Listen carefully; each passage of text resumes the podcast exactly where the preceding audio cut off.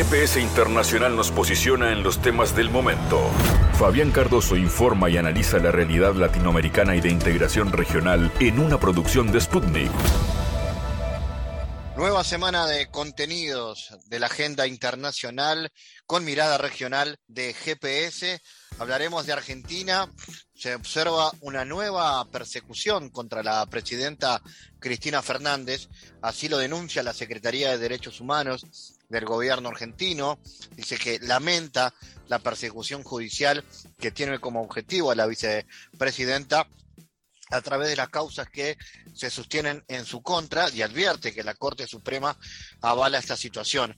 Vamos a poner luz sobre esta situación judicial que involucra a la eh, actual vicepresidenta, expresidenta argentina, en un momento difícil para el gobierno de Alberto Fernández, y hablar en general de la situación de lo que se llama la guerra judicial.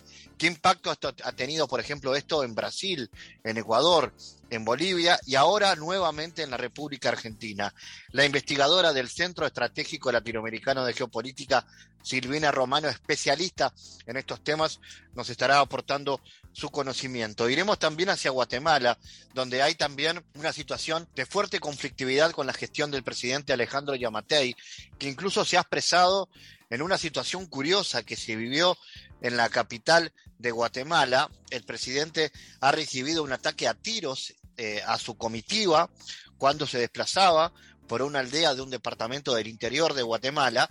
Finalmente resultó ileso Yamatei, pero esta situación de violencia política tiene que ver con una crisis que se ha dado además con fuertes enfrentamientos a nivel eh, de los medios de comunicación con el presidente Yamatei.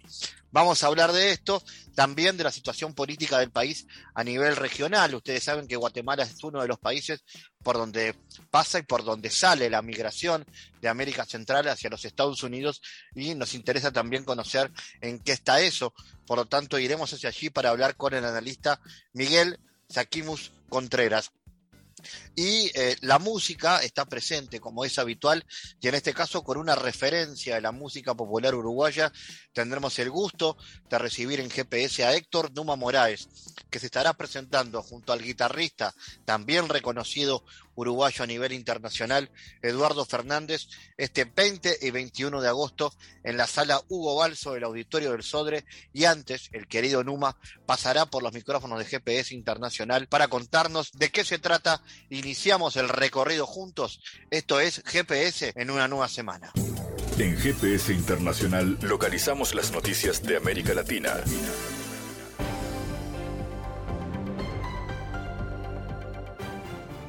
Abrimos una nueva semana y lo hacemos con noticias.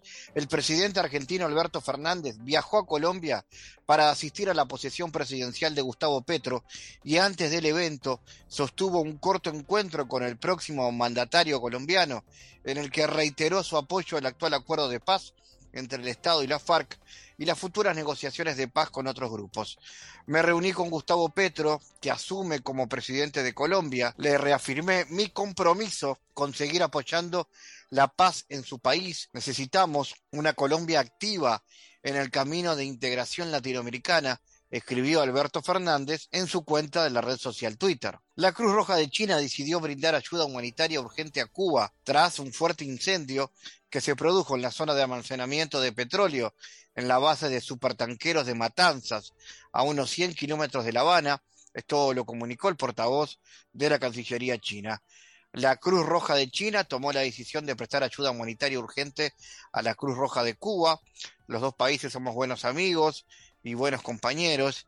China siente un profundo pesar por las víctimas del siniestro y expresa sus condolencias a las familias de los fallecidos y damnificados, dijo el organismo a la prensa. Este 8 de agosto, el presidente chino Xi Jinping envió un telegrama de condolencias a su homólogo cubano Miguel Díaz Canel. Un fuerte incendio se declaró el 5 de agosto en una zona de almacenamiento de petróleo en la provincia cubana de Matanzas, resultado del impacto de un rayo en un tanque que almacenaba 25.000 toneladas de petróleo. Pese a la ininterrumpida labor de los bomberos, el fuego se extendió a los depósitos vecinos, lo que provocó varias detonaciones. El 7 de agosto, Ucrania volvió a atacar las instalaciones de la central nuclear de Zaporilla, dejando dañada una línea de alta tensión y obligando a reducir la potencia de dos reactores. Esto lo ha comunicado el portavoz del Ministerio de Defensa ruso. El domingo 7 de agosto, las fuerzas de Zelensky cometieron otro acto de terrorismo nuclear dirigido contra las horas de infraestructura eléctrica de la planta nuclear de Zaporilla. Como consecuencia del ataque resultó dañada la línea de alta tensión que abastecía energía eléctrica a dos provincias del sur de Ucrania. Según se informó, el sistema de protección cortó el suministro de electricidad y para evitar la inestabilidad en el funcionamiento de la central se necesitaban reducir la potencia de sus reactores 5 y 6. La central nuclear se ha convertido en las últimas semanas en el objetivo de ataques en medio del enfrentamiento de las tropas de Ucrania y las fuerzas de Rusia, que realiza en el territorio ucraniano su operación militar especial desde el pasado 24 de febrero.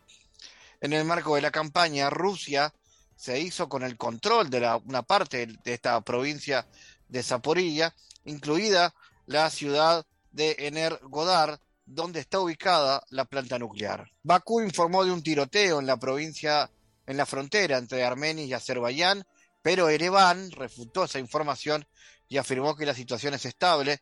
Según el Ministerio de Defensa de Azerbaiyán, destacamentos armenios dispararon 10 veces contra las posiciones azeríes durante las últimas 24 horas.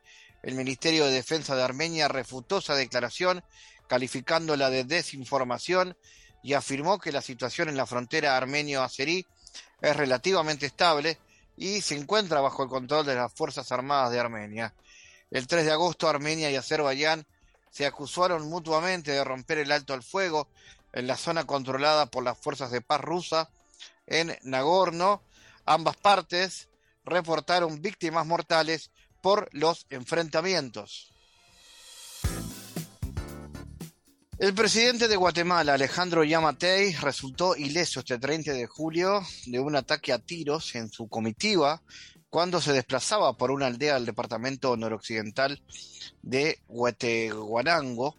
Esto lo informó una emisora local. Se ha confirmado el ataque a una delegación presidencial en una aldea, lo ha informado la radio Sonora en la noticia. Según el medio, hay heridos, pero el presidente Yamatei está ileso y puesto a salvo.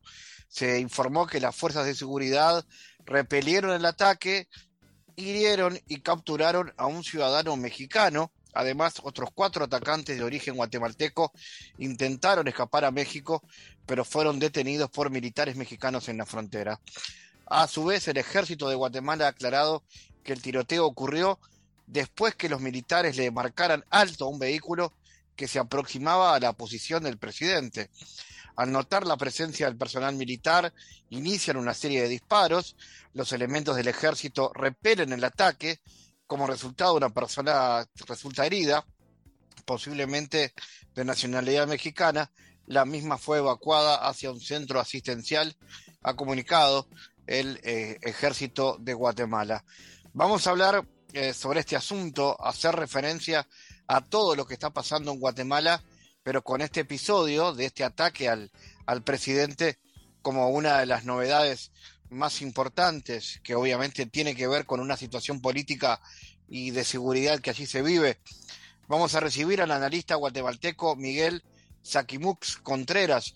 Miguel, ¿cómo analizas la gravedad de este ataque contra el presidente hay, hay datos sobre las causas, ¿estamos ante un momento muy intenso de la violencia en Guatemala? Hola, bueno, eh, desde el día que fue el, supuesto atentado contra Alejandro Yamatei en Jacaltenango, que es un municipio que hace frontera con, con el Estado mexicano de Chiapas, eh, hasta la fecha pues no ha habido mayor información oficial de lo que sucedió. Sin embargo, sí hay que recordar que hubo muchas contradicciones después de, del anuncio que se hizo. Y por ejemplo, una de las que mayores que llama, una de las mayores situaciones que llama la atención es que cuando el ejército mexicano eh, públicamente desmintió que hubiese habido algún tipo de encuentro que involucrara fuego cruzado con algunas personas eh, y que tampoco hubo capturas posteriormente, no hubo respuesta ni del ejército guatemalteco, ni del gobierno de Guatemala, ni de la presidencia como tal.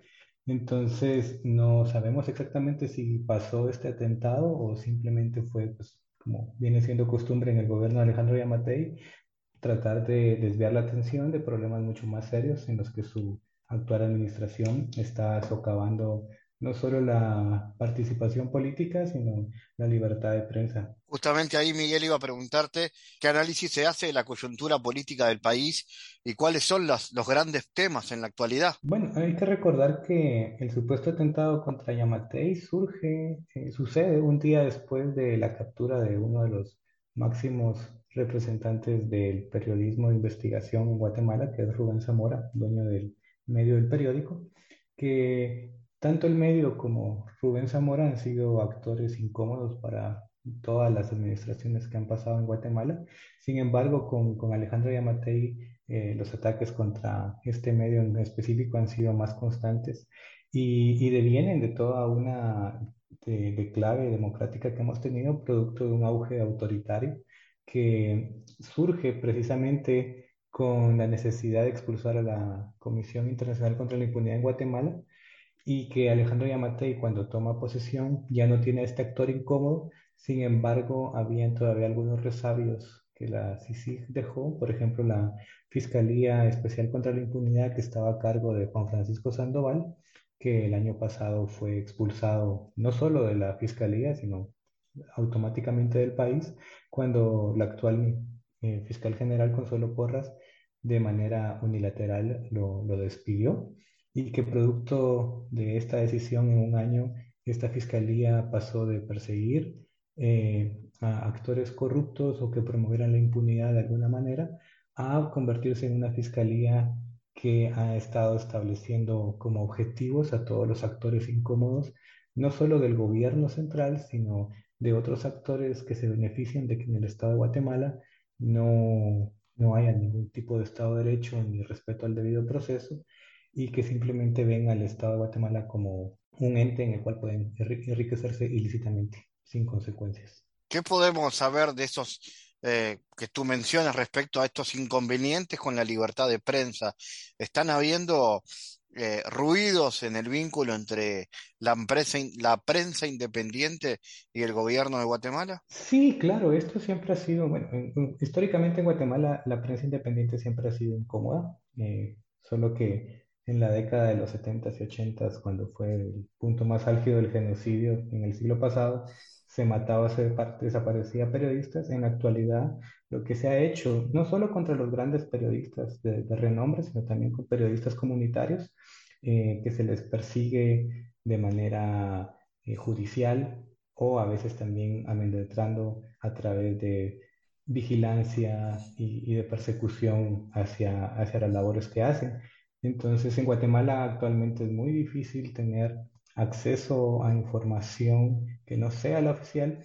Y, por ejemplo, cuando mencionaste al principio Radio Sonora, eh, Radio Sonora es una radio privada, sin embargo, siempre ha estado alineado con los gobiernos de turno y que se convierte en, en un alto parlante de lo que las autoridades quieren que la población sepa o no. ¿Cómo está haciendo el vínculo también con los países vecinos de la América Central?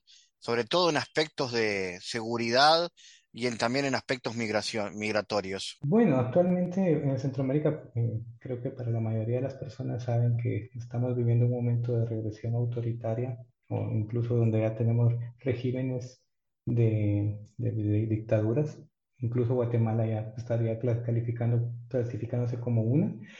Es muy difícil a- hablar de una, una cuestión coordinada respecto a flujos migratorios o de seguridad, debido a que cada país dispone de qué es lo que considera más conveniente para su seguridad interna. Eh, por tanto, el evitar que personas de sus propios países migren, como en el caso de Guatemala, que recibe flujos migratorios de personas principalmente de, de Honduras y El Salvador y que Guatemala respondió de manera muy violenta en contra de estas personas migrantes. Sigue siendo entonces una dificultad lo migratorio. Sí, claro. Lo que pasa es que eh, ninguno de los eh, estados, por ejemplo, de Guatemala, eh, El Salvador, Honduras, no ha habido una política regional, primero, que busque regularizar el tránsito que supuestamente sí existe debido a que la región norte de Centroamérica existe un flujo libre de, personas.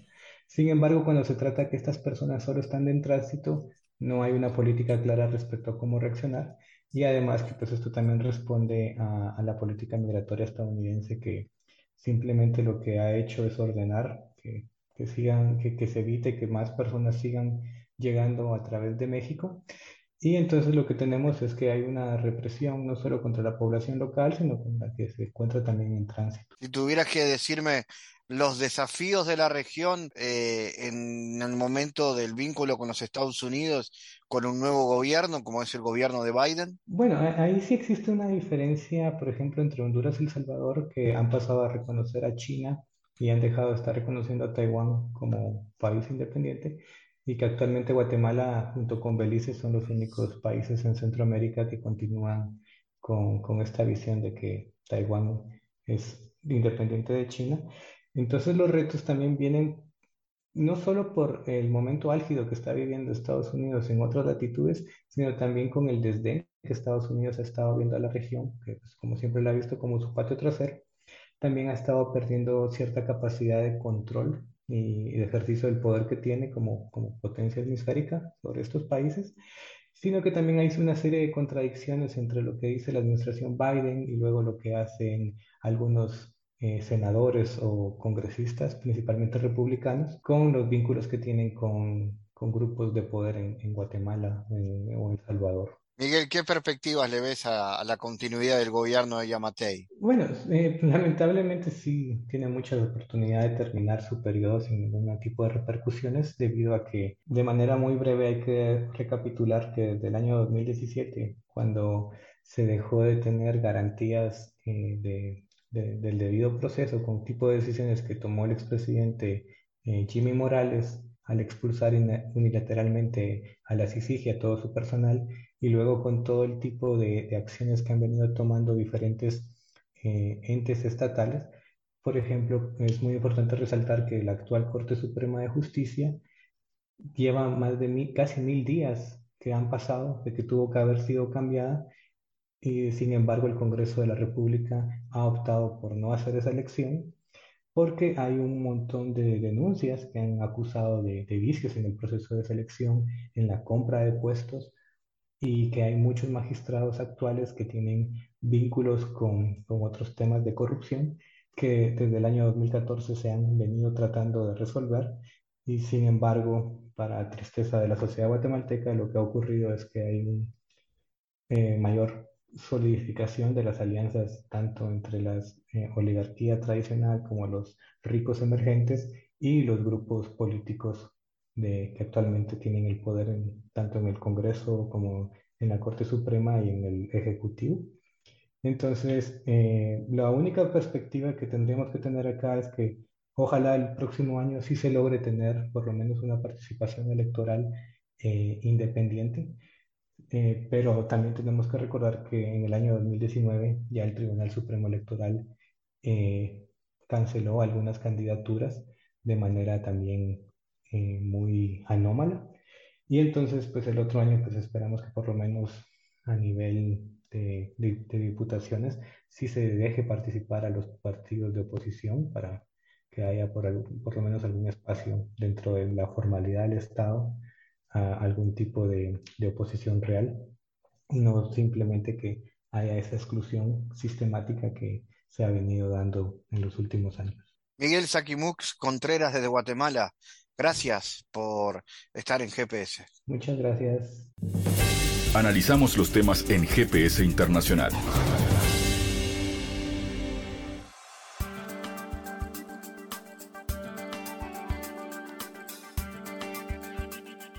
La Secretaría de Derechos Humanos de la República Argentina lamentó la persecución judicial que supuestamente tiene como objetivo a la vicepresidenta Cristina Fernández a través de las causas que se sostienen en su contra y advirtió que la Corte Suprema avala esta situación.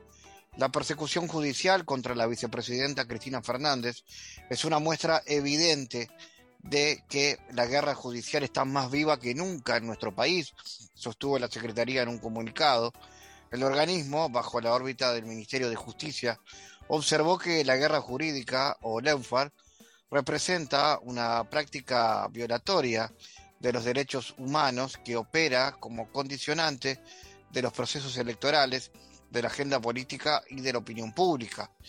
En el análisis de esta situación, la institución que dirige Horacio Pietragala apeló a la Corte Suprema que debería intervenir para restablecer la legitimidad del servicio de justicia. Vamos a hablar sobre este asunto. Estamos en contacto con la investigadora del Centro Estratégico Latinoamericano de Geopolítica, Silvina Romano. Eh, Silvina, ¿cómo analizas este proceso judicial contra la vicepresidenta? ¿Cuáles son las causas que tiene en su contra hoy? Las causas contra Cristina Fernández eh, de Kirchner mm, forman parte de un proceso de Laufer sostenido en Argentina eh, desde finales de su segundo mandato y inaugurado por eh, la causa Nisman contra ella y por eh, las acusaciones y el procesamiento de vudú, ¿verdad?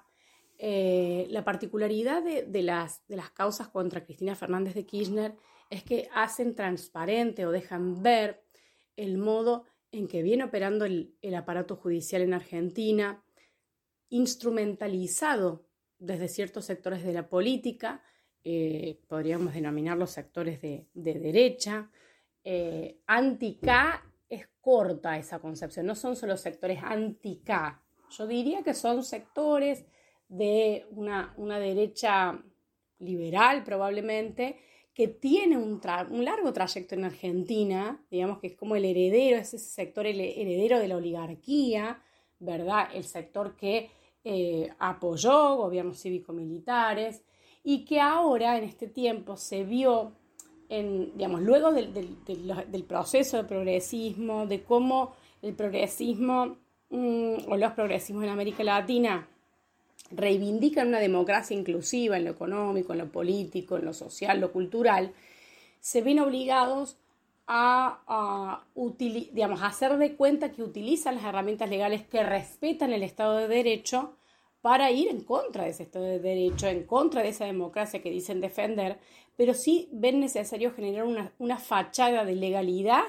para culpar, criminalizar y expulsar de la política a, sobre todo a los líderes, los líderes importantes que, generan eh, en su entorno una, una, noción, una idea de democracia, de Estado vinculado al Estado de bienestar y al Estado interventor en la economía, ante todo, un Estado que recupera la soberanía, un Estado que reclama la autodeterminación.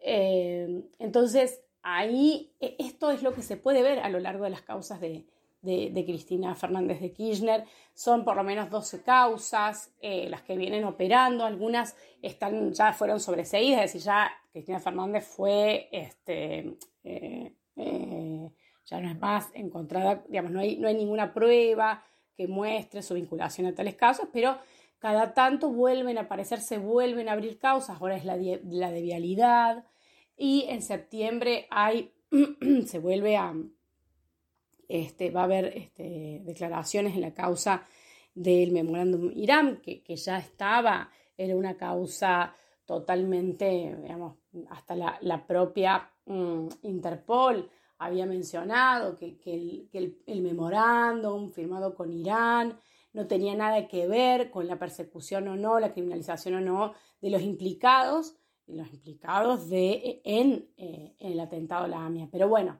la cuestión aquí es que son las causas contra Cristina parece que fueran como una especie de mm, radiografía que muestra esta instrumentalización política del aparato judicial y que a su vez también muestra mm, cómo la Corte Suprema de Justicia, que estamos hablando que es una, está conformada por una élite, eh, incluso busca penetrar fuertemente en otros sectores de la, justicia argentina y piensen que eh, eh, se han hecho acusaciones o declaraciones frente a la ONU reclamando la falta de autonomía, la falta de independencia de este poder judicial, eh, atado a intereses políticos muy claros, en este caso, por supuesto, en contra de kirchnerismo en todo caso, en contra de un sector político, pero de forma eh, muy evidente.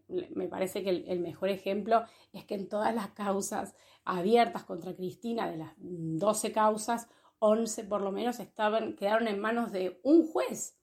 Es decir, eh, cuando sabemos que tiene que haber sorteo para que estos, digamos, se, mm, haya una, especie, una suerte de eh, imparcialidad, todas cayeron en Comodoro Pi, todas cayeron este, eh, para, para, ser este, eh, analizadas por el juez Bonadío. Eso no puede ser una casualidad, eso es una manufacturación de casos que además hay que mencionar, nada de esto podría haber avanzado sin esta articulación que es propia del Laufer, que es entre el aparato judicial y los medios de comunicación.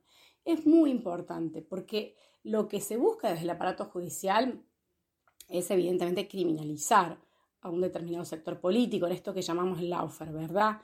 Pero no puede lograr ese cometido si no es a través del vínculo con la prensa, porque la criminalización del líder o de determinados sectores políticos primero es en la prensa y las redes sociales, luego es el proceso legal. Por cierto, muchas veces ha sucedido que en el proceso legal, digamos, cuando se sigue no se encuentran pruebas suficientes, por ejemplo, pero esa persona ya fue criminalizada y ya es encontrada culpable por la prensa, las redes sociales y la opinión pública en general. Y para un líder político, una lideresa política, digamos, eso implica quitarle eh, la base de su apoyo.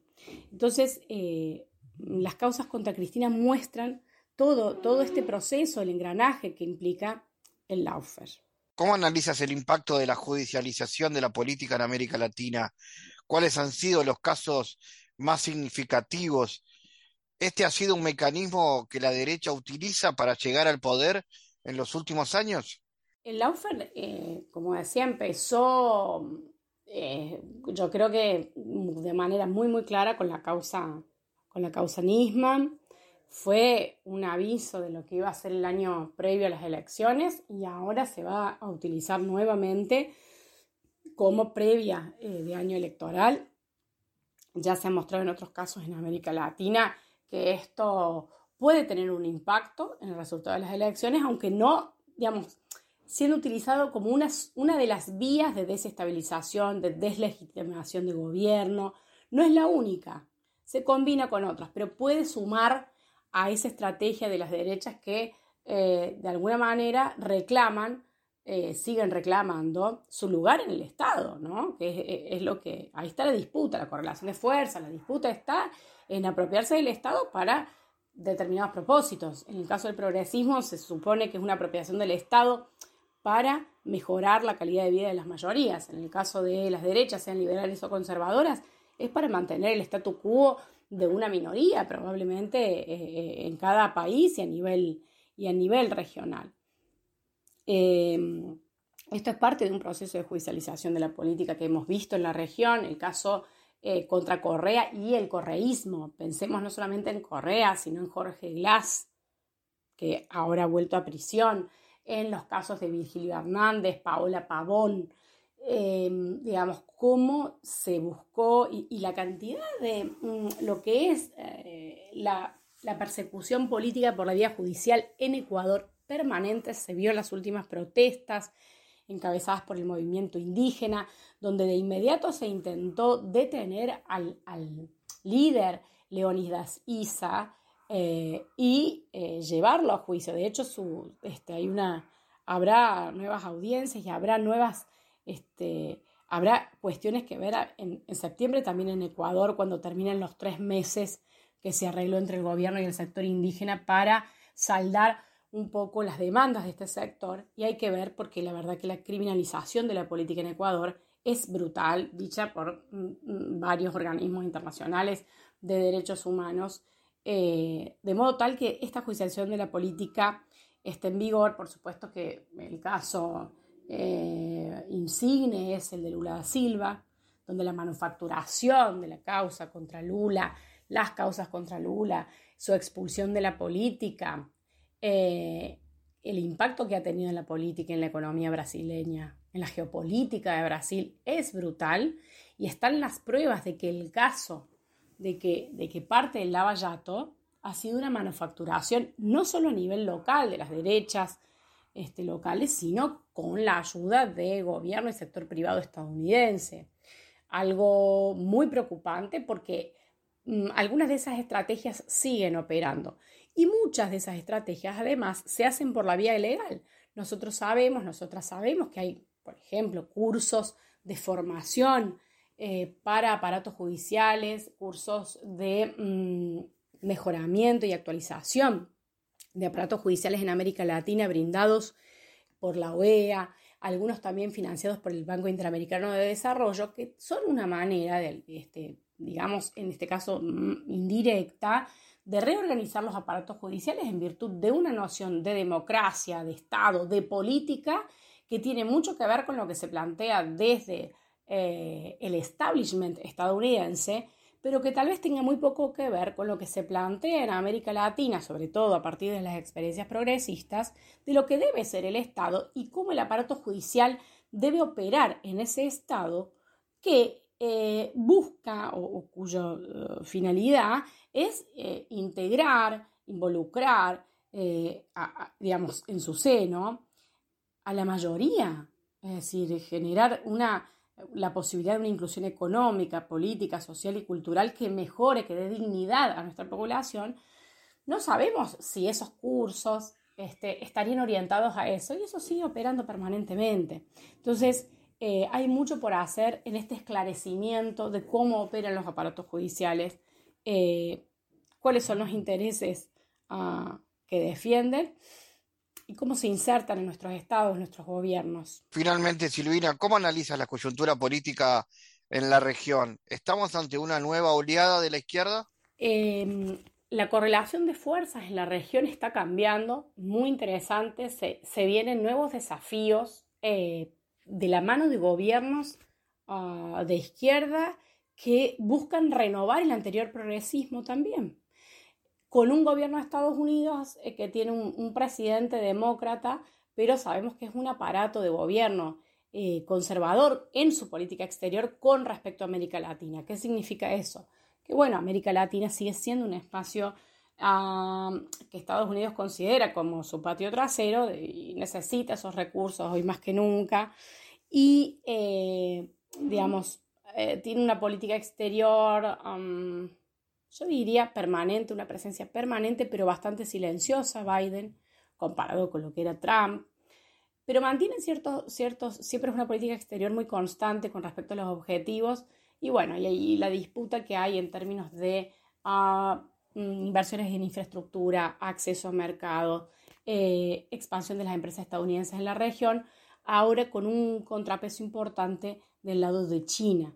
Entonces eso, eso está ahí y estos gobiernos, ah, esta, nueva oleada de gobiernos de izquierda, representa un desafío para la izquierda de América Latina y para, Estados Unidos, que es un hegemón en decadencia, pero sigue siendo el hegemón a nivel regional, a nivel continental, digamos. Entonces, eh, mm, desde mi perspectiva, se abre a una serie, digamos, mm, hay esperanza, hay esperanza, hay posibilidades de cambio como en ninguna otra región en el mundo. Me parece que es, increíble esto en América Latina. Y sí nuevos desafíos, otra vez, para, para la izquierda, ¿cómo, hacemos desde la izquierda para eh, atesorar, para acoger a estos nuevos gobiernos y, por supuesto, eh, ayudar, eh, colaborar, trabajar en conjunto para organismos de integración regional o mecanismos de integración regional que permitan que la región tenga un, una mejor, un mejor posicionamiento en las negociaciones a nivel internacional. Es fundamental eso en un contexto de decadencia del capitalismo, pero un capitalismo que al estar en crisis, una crisis cada vez más aguda, es cada vez más violento también. Entonces, eh, los primeros que sufren son los más vulnerables y justamente América Latina es una de las regiones de, la periferia que más ha sufrido el COVID. Eh, tenemos crisis de deuda, crisis post-COVID, crisis eh, inflacionaria, etc. Es decir, es un momento, es un excelente momento para que las izquierdas se vuelvan a encontrar en pensando en un nuevo paradigma de inclusión de las izquierdas y no, digamos, algo nuevo, algo nuevo que podamos, algo nuevo que retome estrategias, instrumentos, herramientas de lo anterior, pero que, que esté apuntando a integrar lo nuevo, a ser flexible, creativas, creativos, para sí tener siempre, y, teniendo siempre, digamos, no solamente esta utopía de, la, de lo que es la emancipación de nuestros pueblos, sino la, inclusión y la atención de mayorías eh, que hoy requieren de, inmediata, inmediata atención en un, en un, sistema, como les digo, donde, que, que ha dejado estas mayorías muy, muy vulnerables. Y ahí estamos esperando, por supuesto, los resultados en Brasil. En GPS Internacional navegamos por la sociedad y la cultura.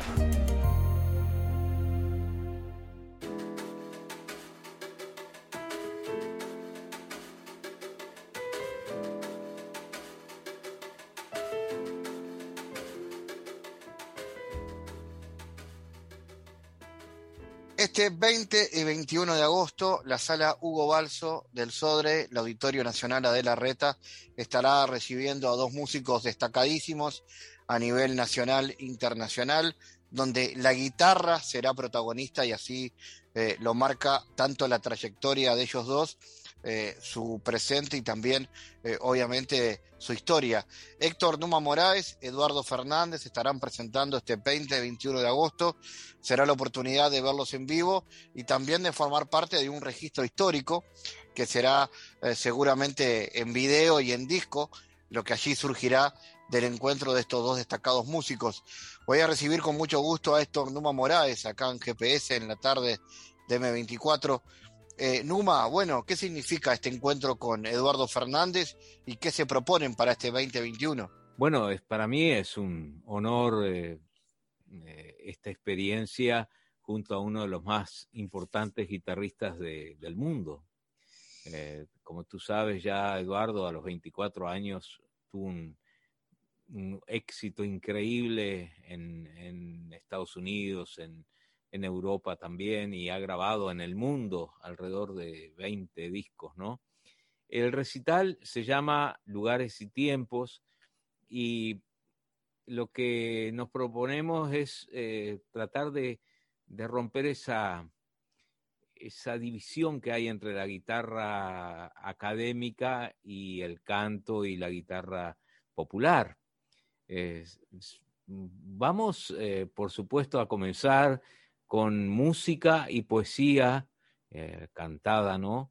Muy antigua. Es decir, yo mm, durante mucho tiempo eh, canté textos eh, españoles del siglo XVI, ya en el año 68, y con una de esas canciones que hicimos con, o que armó el texto Washington Benavides, trayendo coplas anónimas del siglo XVI, vamos a comenzar ahí y vamos a ir recorriendo entre canciones y obras para guitarra em, hasta llegar a nuestros tiempos. Eh, si bien empezamos, como te decía, en el siglo XVI con Luis Milán, Luis de Narváez, eh, la poesía antigua, también vamos a pasar por Tárrega, por Sor y, por Becker y por eh, algunos algunas sorpresitas que van a ver ahí. Por supuesto, Eduardo va a tocar eh, la Catedral de Agustín Barrios. Em, también hay obras que él va a interpretar inéditas, como una que eh, dedicó René Marino Rivero, el gran bandoneonista, al guitarrista Baltasar Benítez, ¿no? Y que eh, bueno, va a tocar obras de... Eh, pues yo traje el programa por ahí, lo tengo armadito, lo estoy estudiando como loco, mm, de, de también, y, yo voy a cantar cosas de Circe Maya, de, como te decía, de Gustavo Adolfo Becker, de Jesús López Pacheco, de Washington Benavides, por supuesto. Y, y vamos a combinar cosas por supuesto, juntos, ¿no? De Osiris, Osiris Rodríguez Castillos, también va a estar. Te iba a preguntar, Numa, ¿qué, ¿cuáles son los puntos de contacto que hay entre, entre ustedes, entre vuestra obra? Y capaz que alguna de, los que me, estás nombrando es justamente la respuesta, ¿no? Me nombras Osirio Rodríguez Castillo y, y otras referencias. Eh, ¿Es por ahí los puntos de contacto? Además de la guitarra como, como instrumento. Hay muchos. Por ejemplo, eh, eh, todo gira un poco en torno al texto de Washington Benavides, disculpa que yo saco la imagen aquí, ¿no? Eh, el texto de Washington Benavides, diferencias del libro Las Milongas. Eh, es un, un poema eh, realmente hermoso que nos pinta algo de lo que buscamos, ¿no? Mira, yo te lo voy a leer porque es cortito le puse música hace muchos años, lo grabé hace muchos años, y dice, vamos a escuchar las voces, sus diferencias a oír, ponga el jilguero lo suyo y el pirincho lo haga así. Pero vamos a entendernos que lo que quiero decir no es opinión sobre gustos, dura tarea, o feliz como un borracho que muere ahogándose en un barril. Yo vengo de un fondo viejo con verseo, a la nariz y endulzó la villanesca el agrio son del país. Pero un puente de guitarra fue lo que me trajo a mí. Por eso no se sorprendan si contrapuntean aquí la guitarra de Gavino y el arpa del rey David. Es un, un poema que eh, un poco encierra este, eh, o que abre este recital, ¿no? Excelente, Numa, porque claramente demuestra un poco por dónde va la obra quiero preguntarte un poco por, por, por en qué andas vos, cómo, cómo, cómo has pasado estos tiempos de pandemia que muchos músicos han pasado alejados de los escenarios, pero que te ha permitido a muchos también crear, ¿no? ir hacia el refugio de la creación.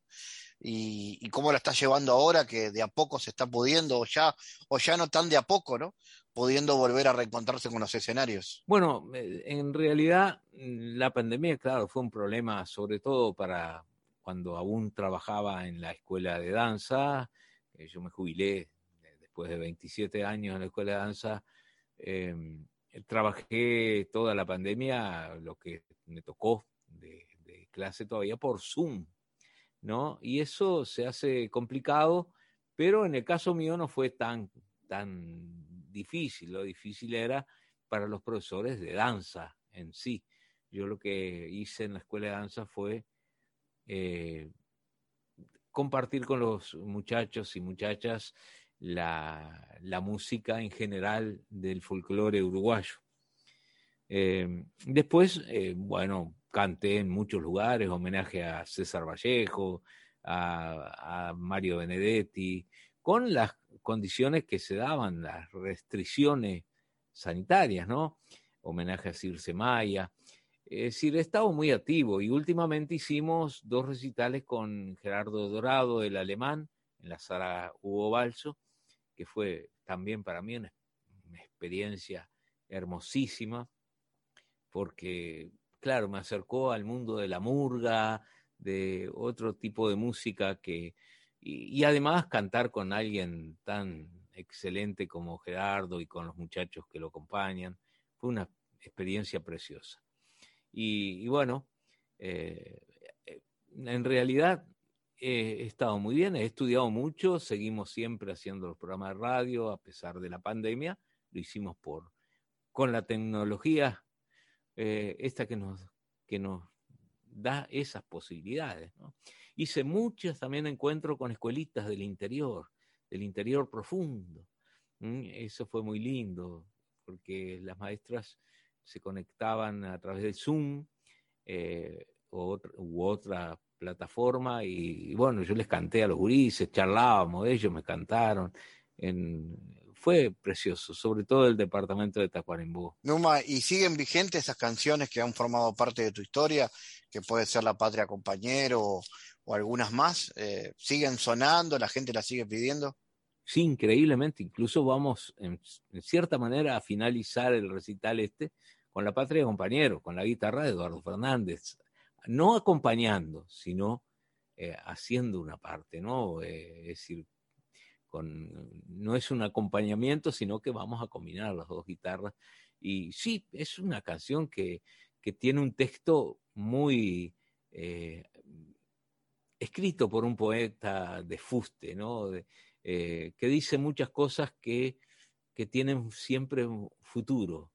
No siempre las canciones que canté en aquellos años 70 pueden tener de pronto, sobre todo los, entre comillas, anónimos que cantaba, muy panfletarios, claro, eran canciones más puntuales para ese momento y para determinado hecho que pasaba eh, ese, eso y, el texto no se sostenía. En el caso de La Patria Compañero, de otras canciones, Cielo del 69, incluso de Mario Benedetti, que lo hemos cantado ampliamente con los olimareños, con Braulio, con Pepe, con eh, el alemán, justamente. Es decir, la gente lo canta y lo sigue pidiendo. Pero por supuesto también me piden muchísimo Nenena, La Flor del Bañado, Pavos de Tacuarembó. Es decir, mm, eh, en este recital van a ver una cantidad de cosas nuevas, ¿no? Eh, pero va a estar La Patria Compañero, va a estar otra voz canta de Circe Maya y Daniel Viglietti yo qué sé, eh, hay, hay, canciones que son eh, eh, inolvidables para mí y parece que también inolvidables para algunas parte del público. El otro día, en el, el 26 de julio, día del ataque al cuartel Moncada en Cuba, canté hasta siempre y la gente la cantó conmigo. Sin duda son íconos de la música que, siguen presentes. Eh, Numa, entonces, 20-21 de agosto en la Hugo Balso, ¿ya se pueden conseguir las entradas? Sí, por ti Cantel. Eh, el 20 es a las 8 y media de la noche, ¿no? Y el domingo 21 a las 8. Eh, eso hay que tener en cuenta. Un poquito más temprano el domingo. Y, y bueno, como te decía, en diferencias, vamos a combinar esa guitarra tan, tan eh, excelente como la de Eduardo con la guitarra de Gavino de Seiza, ¿no? Eh, que fue un payador, eh, un moreno muy comprometido de principio, fines del siglo XIX, principio del siglo XX, que llegó a grabar en aquellas condiciones de la época, que tuvo su, su lucha y que, bueno, hizo algunas canciones tan famosos como el saludo a Paisandú, por ejemplo, Gavino Ezeiza. Por eso dice Don Bocha el arpa del rey David y la guitarra de Gavino y el arpa del rey David. Del rey David no pude conseguir grabaciones. Héctor Numa Morales, Eduardo Fernández, Sala Hugo Balso, 20 y 21 de agosto. Gracias por estar en Numa. Pero un gran abrazo a ti y a toda la audiencia y muchísimas gracias por, por, bueno, por invitarnos y por tenernos presentes. Muchas gracias.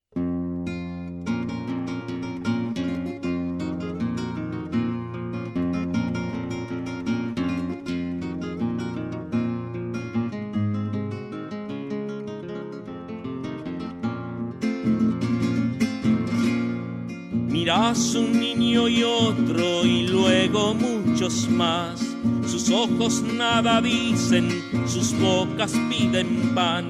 Mirás los jubilados que ya no pueden más, sin entender reunidos lo que les pasará. Y ves los pensionistas, fantasmas sin hogar, seguidos del invierno, mirando sin mirar, mirando sin mirar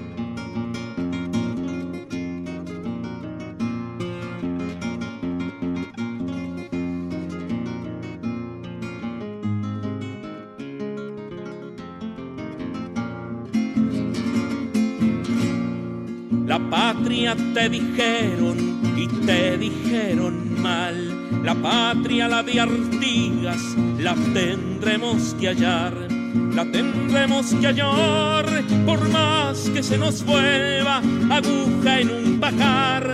La alambraron amigos de Lecor o de Alvear y los que traicionaron Artigas además. La patria te dijeron. El mundo en GPS internacional.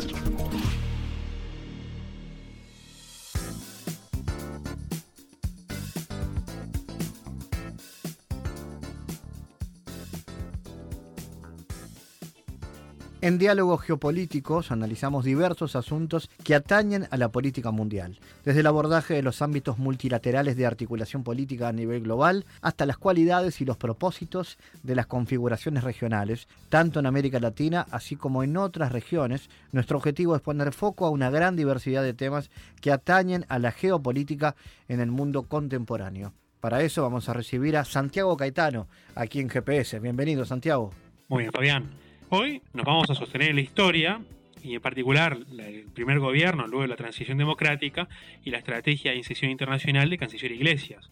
Ello lo haremos a los efectos de advertir el carácter pragmático de dicha política exterior, lo cual puede oficiar como referencia para los desafíos de inserción internacional actuales. En primer término, resulta importante señalar que tanto la integración subregional, la cooperación regional, así como la inserción en el sistema mundial, son las tres dimensiones a destacar de la proyección exterior del Uruguay. Y en tal sentido, en el marco del proceso de integración bilateral que Argentina y Brasil llevaron a cabo en los años 80, nuestro país acompaña dicho proceso de integración como un socio pequeño y suscribe en el 88 el Acta de Alborada, lo que significó la oportunidad para Uruguay de entrar en el proceso de integración anteriormente mencionado. Sin embargo, según detallan Bisócero y Luján, el país no logró en ningún momento la trilateralización de las negociaciones en términos sustantivos. Si bien formalmente Uruguay adhirió a los acuerdos de integración, el país no tuvo capacidad de iniciativa eh, por cuanto su volumen relativo le privó de instrumentos de negociación y presión sobre sus vecinos. Y asimismo, en lo que respecta al modelo de desarrollo exportador, se priorizan los acuerdos de complementación económica con ambos países, tanto el convenio argentino-uruguayo de cooperación económica, el CAUCE, y el protocolo de expansión comercial, PEC. En el ámbito estrictamente comercial, el Uruguay asume un rol activo en la discusión sobre el comercio internacional a partir de la cual adhiera el libre comercio y critique las posiciones proteccionistas que asumen los países desarrollados. Por su parte, el país oficia de anfitrión en el 86 de la Conferencia General del GATT que da origen a la Ronda Uruguay. Es de destacar, a su vez, el acercamiento con los países de Europa Occidental, con motivo de la transición democrática, lo que se traduce en acuerdos de cooperación específicos con Alemania y Francia, así como la, la renovación del relacionamiento con la Unión Soviética, el establecimiento de las relaciones diplomáticas con China y, por consiguiente, el rompimiento de las mismas con Taiwán, así como el restablecimiento de las relaciones diplomáticas con Venezuela y Cuba. Gracias Santiago por tu aporte a GPS Internacional. Gracias Fabián, hasta la próxima. Fabián Cardoso en GPS Internacional junto a los protagonistas analizó la realidad. Una producción de Sputnik.